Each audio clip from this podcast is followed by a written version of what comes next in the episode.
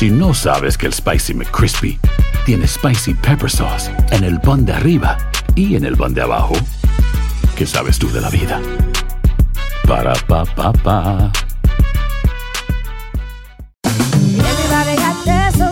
La venta para amigos y familiares de JCPenney está de vuelta. Desde el lunes ahorra 30% extra en artículos por toda la tienda. Esos son ahorros adicionales por encima de nuestros precios bajos. Dile a tus amigos, ven con tu familia y ahorren en grande. No olvides, ya se acerca el Día de las Madres. Y tenemos todo lo que mamá quiere: joyería, belleza, salón y tarjetas de regalo. JCPenney, vale la pena. Cupón válido del 29 de abril al 5 de mayo en selección de estilos. Aplican exclusiones. Detalles en la tienda jcp.com. Boost Mobile tiene una gran oferta para que aproveches tu reembolso de impuestos al máximo y te mantengas conectado. Al cambiarte a Boost, recibe un 50% de descuento en tu primer mes de datos ilimitados. O, con un plan ilimitado de 40 dólares, llévate un Samsung Galaxy A15 5G por $39.99. Obtén los mejores teléfonos en las redes 5G más grandes del país. Con Boost Mobile, cambiarse es fácil. Solo visita boostmobile.com. Boost Mobile, sin miedo al éxito. Para clientes nuevos y solamente en línea, requiere AroPay. 50% de descuento en el primer mes requiere un plan de 25 dólares al mes. Aplican otras restricciones. Visita ¿Quieres regalar más que flores este Día de las Madres?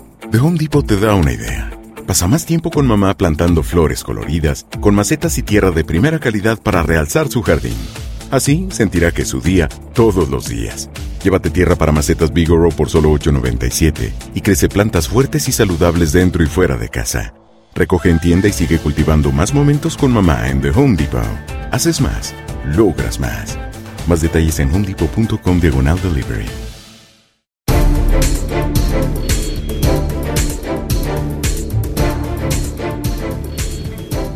Amigos, me da gusto saludarlos. Bienvenidos a Epicentro. Bueno, pues eh, aquí estamos. 10 de noviembre del 2016 y Donald Trump es el presidente de Estados Unidos. No solamente Donald Trump ha ganado la presidencia, sino que el Partido Republicano se ha quedado con el control del Congreso, es decir, el uh, uh, electorado estadounidense o por lo menos una mayoría del electorado estadounidense representado en el colegio electoral, porque el voto popular lo ganó Hillary Clinton, ha decidido entregarle el volante completo, el manubrio completo del carro, completo, recién lavado, con las llantas infladas a la presión exacta, con el aceite recién cambiado, nuevecito, como decía alguien por ahí en la televisión mexicana, no me acuerdo cómo se llamaba este personaje en la televisión mexicana, creo que se apellidaba Cabello, eh, cuando era yo chico y había este programa de, de venta de autos, nuevo de paquete, o, o era don Francisco, ya no sé. El caso es que todo el control del carro completo, nuevecito, a su disposición para Donald Trump y el Partido Republicano.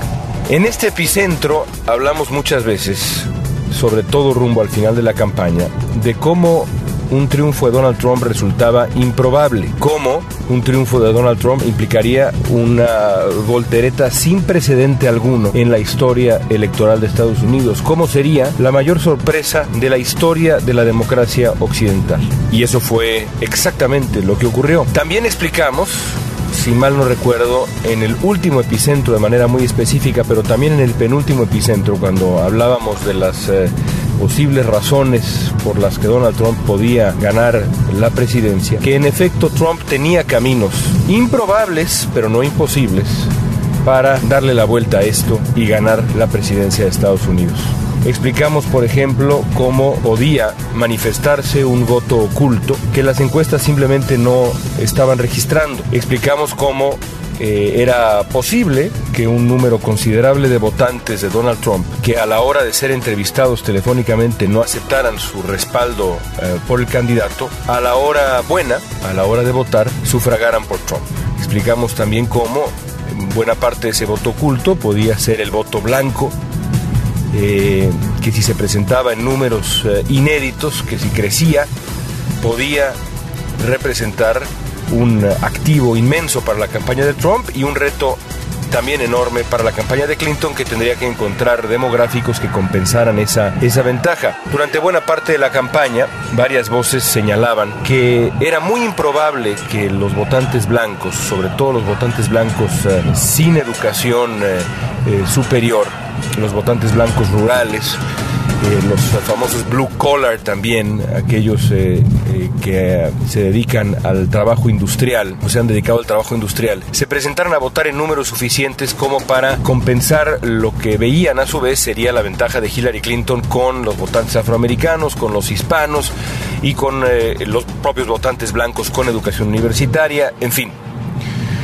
Pero nosotros explicamos aquí cómo era posible que ese diagnóstico estuviera equivocado y que, en efecto, el voto oculto de Donald Trump se presentara de pronto y, eh, e impulsado por eh, la ira, la indignación, el hartazgo, la antipolítica, el voto antisistema que ha impulsado tantos, eh, tantas elecciones últimamente, desde el Brexit hasta tantas otras, esa ola que está creciendo en el mundo, hiciera acto de presencia en Estados Unidos e inclinara la balanza de manera improbable, pero no imposible, por Donald Trump.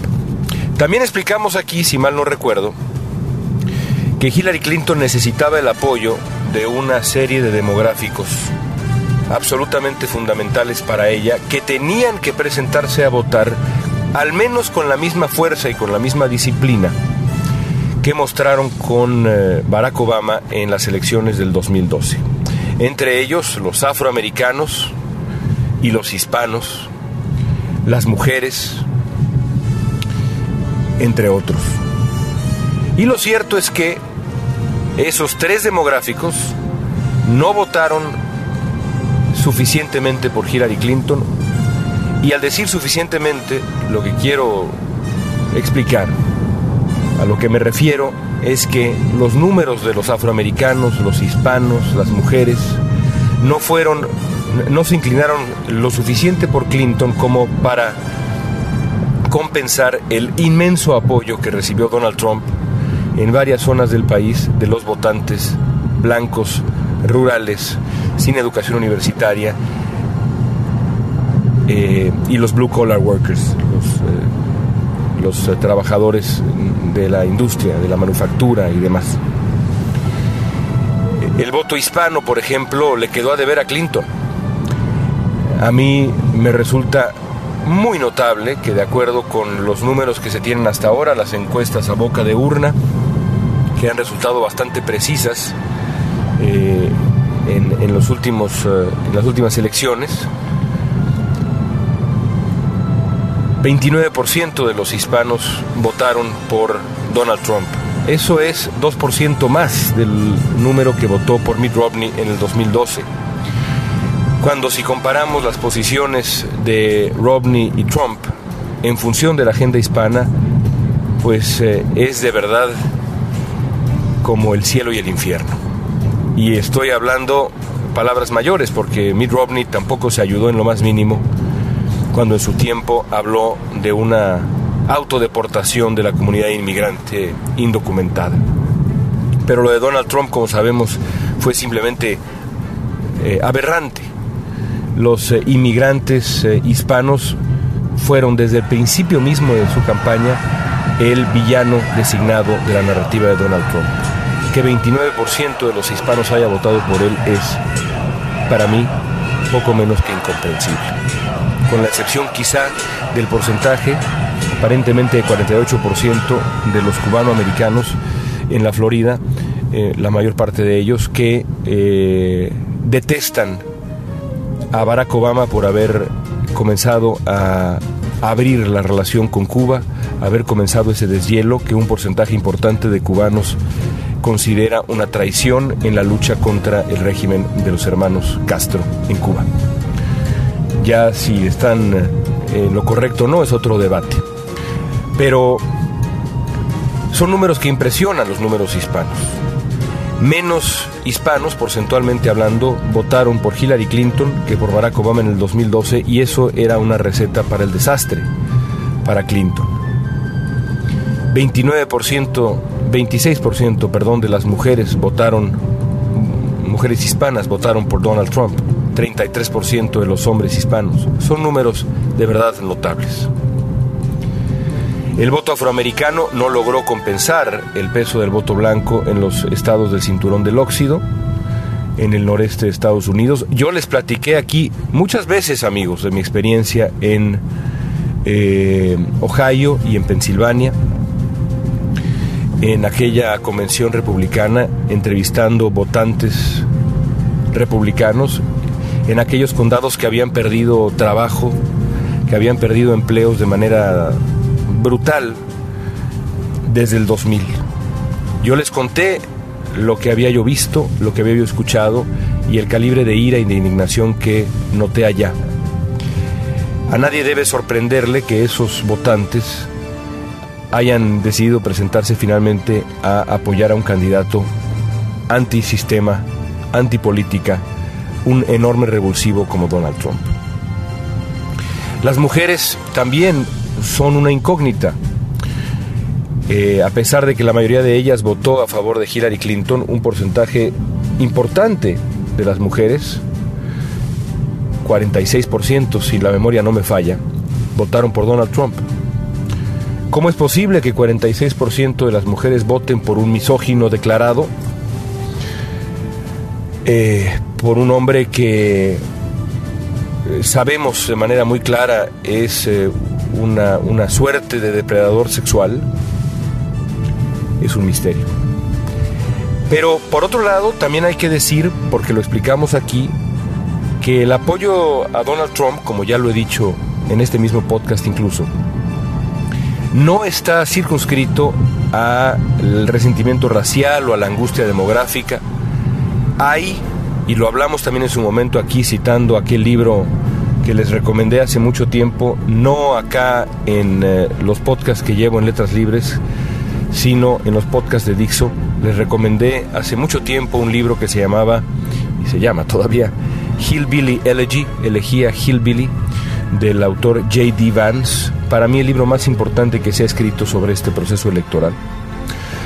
Y no es específicamente sobre este proceso electoral, sino sobre este momento cultural y social en Estados Unidos es también un hecho que hay un Estados Unidos que nosotros, los que vivimos acá en las costas del país, las costas liberales del país, la burbuja liberal del país, no vemos o no vemos con claridad, o mucha gente no ve. Yo puedo decir que yo lo vi en Ohio eh, y en Pensilvania, y por eso tengo alguna idea de qué habla J.D. Vance, pero mucha gente no lo ha visto.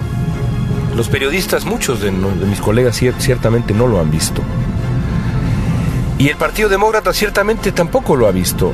Eh, desde la Convención Demócrata también yo les platiqué y les dije cómo me sorprendía, según recuerdo, el tono universalmente optimista de la convención, que tenía razón de ser porque era un contraste frente al, al temor, al odio, al tono de Donald Trump, al todo va mal de Donald Trump. Y sin embargo, ese optimismo absoluto de la Convención Demócrata también era artificial, porque en muchas zonas de Estados Unidos la cosa no va bien.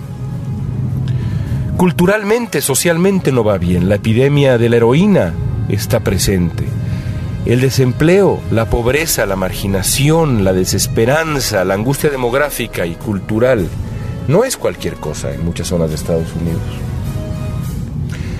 Y por último también, como factor que también lo platicamos, la imagen de Hillary Clinton se vio afectada después de meses y meses y meses de ataques cortesía de Bernie Sanders, eh, se valía. Sanders estaba en, su legítimo derecho de descalificar a su contrincante, pero las consecuencias son las que son. Y sobre todo, y, después Hillary Clinton, pues meses de ataques tratando de desprestigiarla, cortesía de su rival republicano, también en todo su derecho el señor Trump. Y finalmente yo creo un golpe, eh, si no definitivo, sin duda alguna importante, porque fue el hecho que marcó la última, la, narrativa final de la campaña, los últimos días de la campaña, y por eso esa última palabra debe haber resultado fundamental, quizá no para modificar las intenciones de voto, pero sí para desalentar a buena parte de los demográficos que Clinton necesitaba, el famoso escándalo de los correos electrónicos. Así que ocurrió lo improbable, ocurrió lo que parecía casi imposible, pero no imposible. Aquí lo dijimos con toda claridad también. No era lo mismo un triunfo, eh, no era igualmente probable un triunfo de Hillary Clinton que un triunfo de Donald Trump, como no era igualmente probable un triunfo, lo dijimos en su momento, de los cachorros de Chicago que de los indios de, Cleveland. Y sin embargo, los cachorros de Chicago consiguieron el milagro improbable, agónico, de darle la vuelta a esa desventaja 3 a 1 y son campeones del béisbol. Tenían, lo dijimos aquí, en su momento las mismas eh, probabilidades, posibilidades, 25%, de acuerdo con el análisis estadístico, que tenía Donald Trump de ser presidente de Estados Unidos. Ambas cosas ocurrieron porque en la vida sucede lo improbable y ese es el negocio de nosotros los periodistas o debe serlo. El análisis y la reflexión alrededor de lo improbable. Quien no toma en cuenta lo improbable no está haciendo su trabajo. Yo me quedo tranquilo porque a pesar de que pensé que Hillary Clinton iba a ganar, lo mismo que pensó el noventa y tantos por ciento del planeta, ofrecimos aquí para ustedes un análisis que incluía lo improbable, la posibilidad de que esto que sucedió finalmente pasara. Y a otra cosa. La reflexión siguiente tiene que ser qué, qué nos espera con, eh, con Donald Trump. En función de México, la llegada de Donald Trump abre una ventana de oportunidad para el gobierno de Enrique Peña Nieto. Yo me resisto a pensar y a querer en la lectura que eh, algunos han eh, sugerido, incluido el expresidente Fox, que el gobierno peñanietista ahora resulta ser visionario por haber invitado a Donald Trump a México y que Luis Videgaray de pronto, aparentemente el artífice de aquella visita, está de vuelta en el escenario nacional como un, eh, insisto, visionario, como un hombre que supo leer el futuro, que supo preparar al país. Todo eso es, desde mi punto de vista, ridículo. Cuando la historia se escriba de manera objetiva, la manera como el gobierno de México reaccionó primero ante la amenaza de Donald Trump como candidato presidencial o como aspirante a la candidatura presidencial. Luego la amenaza de Donald Trump como candidato presidencial republicano y finalmente como contendiente serio a la presidencia de Estados Unidos será una historia sumamente crítica. Estoy convencido de ello. La invitación a Donald Trump fue un error, porque es evidente, y para ello nada más hay que regresar a las declaraciones iniciales de Enrique Peña Nieto en este ciclo electoral, cuando decía Peña Nieto que no estaba dispuesto a hacerle el juego a un político, que la meta central del gobierno de México siempre fue y siempre sobre todo debió ser el evitar la llegada de un hombre cuya agenda prometida, cuyos compromisos de campaña son como una lista de pesadillas para México la renegociación o incluso la cancelación del Tratado de Libre Comercio, la deportación de millones de inmigrantes mexicanos, la militarización de la frontera entre México y Estados Unidos, incluso si es que creemos en la retórica más salvaje de Donald Trump, las tarifas, la imposición de tarifas a eh, las remesas que llegan de Estados Unidos hacia México para pagar el muro. Es decir, una lista de auténtica pesadilla. Por eso, la meta del gobierno de México tendría que haber sido, y seguramente fue en privado, el trabajar para evitar que llegara Donald Trump. Eso fue lo que dijo a su, a su manera siempre barroca Enrique Peña Nieto al principio del proceso. No le voy a hacer el juego a un político. Si la meta era esa, entonces invitar a Donald Trump fue un error mayúsculo. ¿Por qué?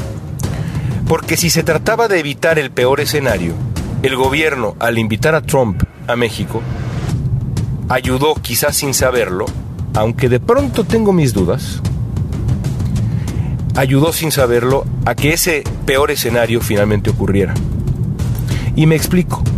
A finales de agosto del año en curso, la campaña de Donald Trump estaba cerca del precipicio. Trump atravesaba por eh, eh, días eh, amargos, complicadísimos después de las convenciones. Se acababa de pelear con el, el señor Kisser Khan, la familia de el eh, soldado estadounidense musulmán que había muerto en combate y, y, la locura de Donald Trump, eh, la destemplanza, eh, había, había sido puesta en evidencia más que en ningún otro momento. Había, insisto, despedido al director de campaña, había recién contratado a otro director de campaña. Sus posibilidades de triunfo a finales de agosto del 2016 eran alrededor de 10%.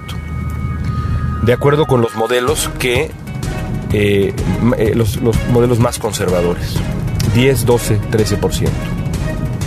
¿Qué necesitaba Donald Trump en ese momento? Trump necesitaba legitimidad, necesitaba proyectar viabilidad como candidato presidencial. Necesitaba además una noticia, un golpe en el noticioso, un golpe en la mesa, que le diera la vuelta a la narrativa. Que le permitiera decir, momento, sí, sí, yo sé que me peleé con la familia de un hombre que murió en el campo de batalla gloriosamente y me burlé de ellos. Sí, yo sé todo eso, yo sé que mi campaña está hundiéndose, yo lo sé, sí, pero momento, mejor vean esto. Necesitaba, en, otros, en otras palabras, un salvavidas, Donald Trump. Y eso fue lo que el gobierno de México le lanzó al mar. Un salvavidas. Y Trump lo agarró magistralmente. Magistralmente. El gobierno de México le otorgó además la equivalencia. Una equivalencia completamente falsa porque no es lo mismo Donald Trump que Hillary Clinton. Nunca lo fue y no lo será, por más optimistas que estemos. Y esa equivalencia le dio a Trump legitimidad y le dio a Trump viabilidad. No se puede decir que esa decisión tomada para todavía, supongo yo, evitar no solamente el desasosiego en los mercados, sino también eh, cerrarle la puerta a el peor escenario que era, siempre fue una victoria de Donald Trump, no se puede decir que esa decisión fue una buena decisión. A menos, por supuesto, de que el gobierno de México deseara el triunfo de Donald Trump. A menos de que la amistad de Luis Videgaray con Jared Kushner, el yerno de Donald Trump, amistad que se ha reportado, fue el origen de la invitación a Trump, implicara o llevara consigo alguna otra serie de negociaciones. No estoy hablando de cosas oscuras, estoy hablando, digamos, de otro tipo de acercamientos eh, y, y de otro tipo de trato entre la campaña de Trump y el gobierno de Peña Nieto para una potencial, pero aún en aquel momento increíblemente improbable victoria de Donald Trump. Si era improbable que Trump ganara unos días antes de la elección, a finales de agosto parecía poco menos que imposible. En cambio, el riesgo fue, como ocurrió, irritar a la que era en aquel momento la muy probable ganadora de la elección presidencial. Cuando uno apuesta por algo que tiene un 10% de probabilidades de ocurrir, uno no es un visionario, uno es un loco.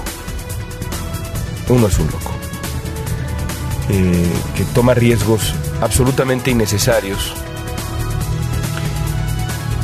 porque son porque tienen eh, réditos improbables. Así que yo me niego a creer y a darle el beneficio de la duda incluso al gobierno de México. Se equivocó de cabo a rabo y tuvo la suerte enloquecida de que la apuesta más improbable resultara correcta. Y aún así es una apuesta hecha a, medias, porque ni siquiera fue una apuesta plena. Porque eh, en, los, en las semanas posteriores el gobierno de Peña Nieto eh, actuó absolutamente desesperado para tratar de cerrar eh, heridas, de suturar heridas con la campaña de Clinton, con el propio gobierno de Barack Obama, con el propio Bill Clinton, y todas las crónicas que tenemos indican que lo único que recibió el presidente Peña Nieto y el gobierno de México fue el rechazo absoluto y absolutamente justificado de todos los actores que ya mencioné. Ahora bien, ya que ocurrió lo improbable, la ventana de oportunidad se abre. Pero México tiene que ser muy, pero muy claro en lo que exige y espera del gobierno de Donald Trump. Partir de la base de que este hombre actuará como un socio responsable es una ingenuidad que no nos podemos permitir. Por eso hay que partir de una posición de fuerza, sí de colaboración, sí de negociación, estamos hablando del presidente de Estados Unidos, pero de fuerza. No podemos acercarnos a Donald Trump de la misma manera como George W. Bush se acercó a Vladimir Putin. Me acuerdo perfectamente bien y seguramente ustedes también de aquella frase diciendo que, en donde la que Bush decía que vio a los ojos de Putin, vio a los ojos a Putin y vio el alma de Putin y se dio cuenta que era un hombre, que no era tan malo, etc. Esas son ridiculeces ingenuas. No podemos acercarnos así a Donald Trump. El gobierno de México no puede hacerlo, no puede darse ese lujo. Tiene que ser fuerte, firme y claro. No solamente por los intereses de México en Estados Unidos, sino por la vida de millones de mexicanos indocumentados acá. 5 millones de mexicanos indocumentados acá y muchos, muchos millones más de mexicanos o de gente de origen mexicano en Estados Unidos que está, créanme ustedes, si ustedes escuchan esto desde México y no tienen la experiencia que uno tiene viviendo acá en la comunidad hispana, están aterrados. Están aterrados, preocupados, alarmados. Y esperan, como esperaron desde el principio, que su gobierno se fije en ellos y los defienda. El presidente Peña Nieto se ha comprometido a que eso es lo que hará. Ya veremos si lo cumple. Tendrá muchas oportunidades de demostrarlo. Por último, amigos, quiero cerrar este epicentro imaginando el mejor escenario. Porque el peor escenario prefiero por ahora no imaginarlo. Y quiero imaginar el mejor escenario por ejemplo, en cuanto a la reforma migratoria. Y en cuanto al propio Donald Trump, hay algunos antecedentes de personas que parecían estar poco preparadas para los gobiernos que asumieron después y que ya en funciones no resultaron, digámoslo así, tan malas. Arnold Schwarzenegger, por ejemplo, cuando llegó al gobierno del enorme estado de California, pues eh, parecía un eh, un neófito, parecía, era un neófito, eh, un hombre sin ninguna experiencia, un hombre que iba a hundir esta enorme economía. Y sin embargo, al final, Schwarzenegger, que ganó la gubernatura como republicano, se moderó, se movió hacia el centro y terminó por gobernar con relativo éxito. No fue ni de lejos un desastre.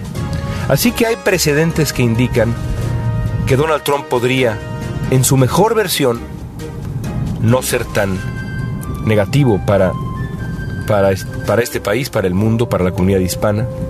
Imagino, por ejemplo, un escenario en donde Trump y los republicanos se den cuenta de la enorme oportunidad que representaría el aprobar una reforma migratoria eh, ahora que tienen el control del Congreso. No es tan descabellado pensarlo. Una reforma migratoria, por ejemplo, que incluyera, sí, nuevas e innecesarias medidas de seguridad en la frontera, no necesariamente el famoso muro, pero sí medidas de seguridad nuevas y severas en la frontera, pero al mismo tiempo una reforma migratoria que diera amparo a los millones de indocumentados en Estados Unidos y, ¿por qué no?, un camino a la ciudadanía. Para los republicanos sería además un golpe maestro, un golpe político maestro. Imagínense nada más la narrativa que surgiría de una reforma, de una reforma migratoria relativamente aceptable, no perfecta, pero relativamente aceptable, eh, de un Congreso republicano.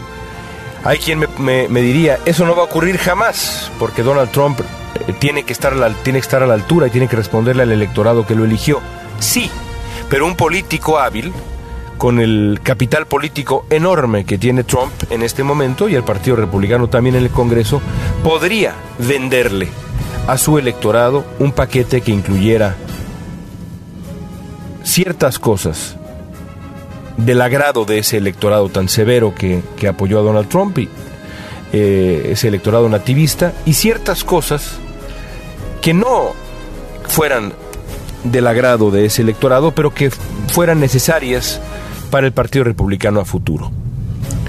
Se requiere voluntad y capital político. Y yo no veo imposible que eso ocurra. Me parece improbable que eso ocurra. Pero no imposible. Por supuesto, siempre hay un escenario opuesto. Siempre hay un escenario distinto. Siempre existe el escenario contrario. Ese escenario contrario, en donde el uh, hombre que toma el poder en enero no es la mejor versión de Donald Trump, sino su peor versión. El uh, intolerante que es incapaz de dejar pasar una sola provocación. El hombre de piel delgada al que es posible provocar con un solo tuit y que ahora tendrá que aguantar la avalancha de críticas cotidiana que aguanta, que tiene que tolerar el presidente de Estados Unidos, este hombre iracundo, este hombre uh, inculto, este hombre sin curiosidad alguna, presenta su peor versión al llegar a la Casa Blanca, ese escenario existe también. Pero prefiero por ahora, insisto, no considerarlo, no porque no crea que puede ocurrir, tristemente es, y a las pruebas hay que remitirse lo más probable, sino porque ya habrá momento de considerar esa posibilidad y en este momento lo que hay que tener, como le he dicho a mis, a mis televidentes, a la gente que hace el favor de seguirme acá en la comunidad hispana, lo que hay que tener por ahora es calma, porque también es cierto que no es lo mismo una promesa de campaña que la adopción de política pública. Hay que esperar y mantener los ojos bien abiertos. Bien abiertos. Así el mundo que nos ha tocado, amigos. Y con esta me despido y preparémonos todos para ser la mejor versión de nosotros en lo que cada uno de nosotros haga en la vida cotidiana, en lo profesional y en lo personal porque no les quepa la menor duda que el mundo que nos espera va a requerir nuestra mejor versión. Hasta la próxima semana. Gracias.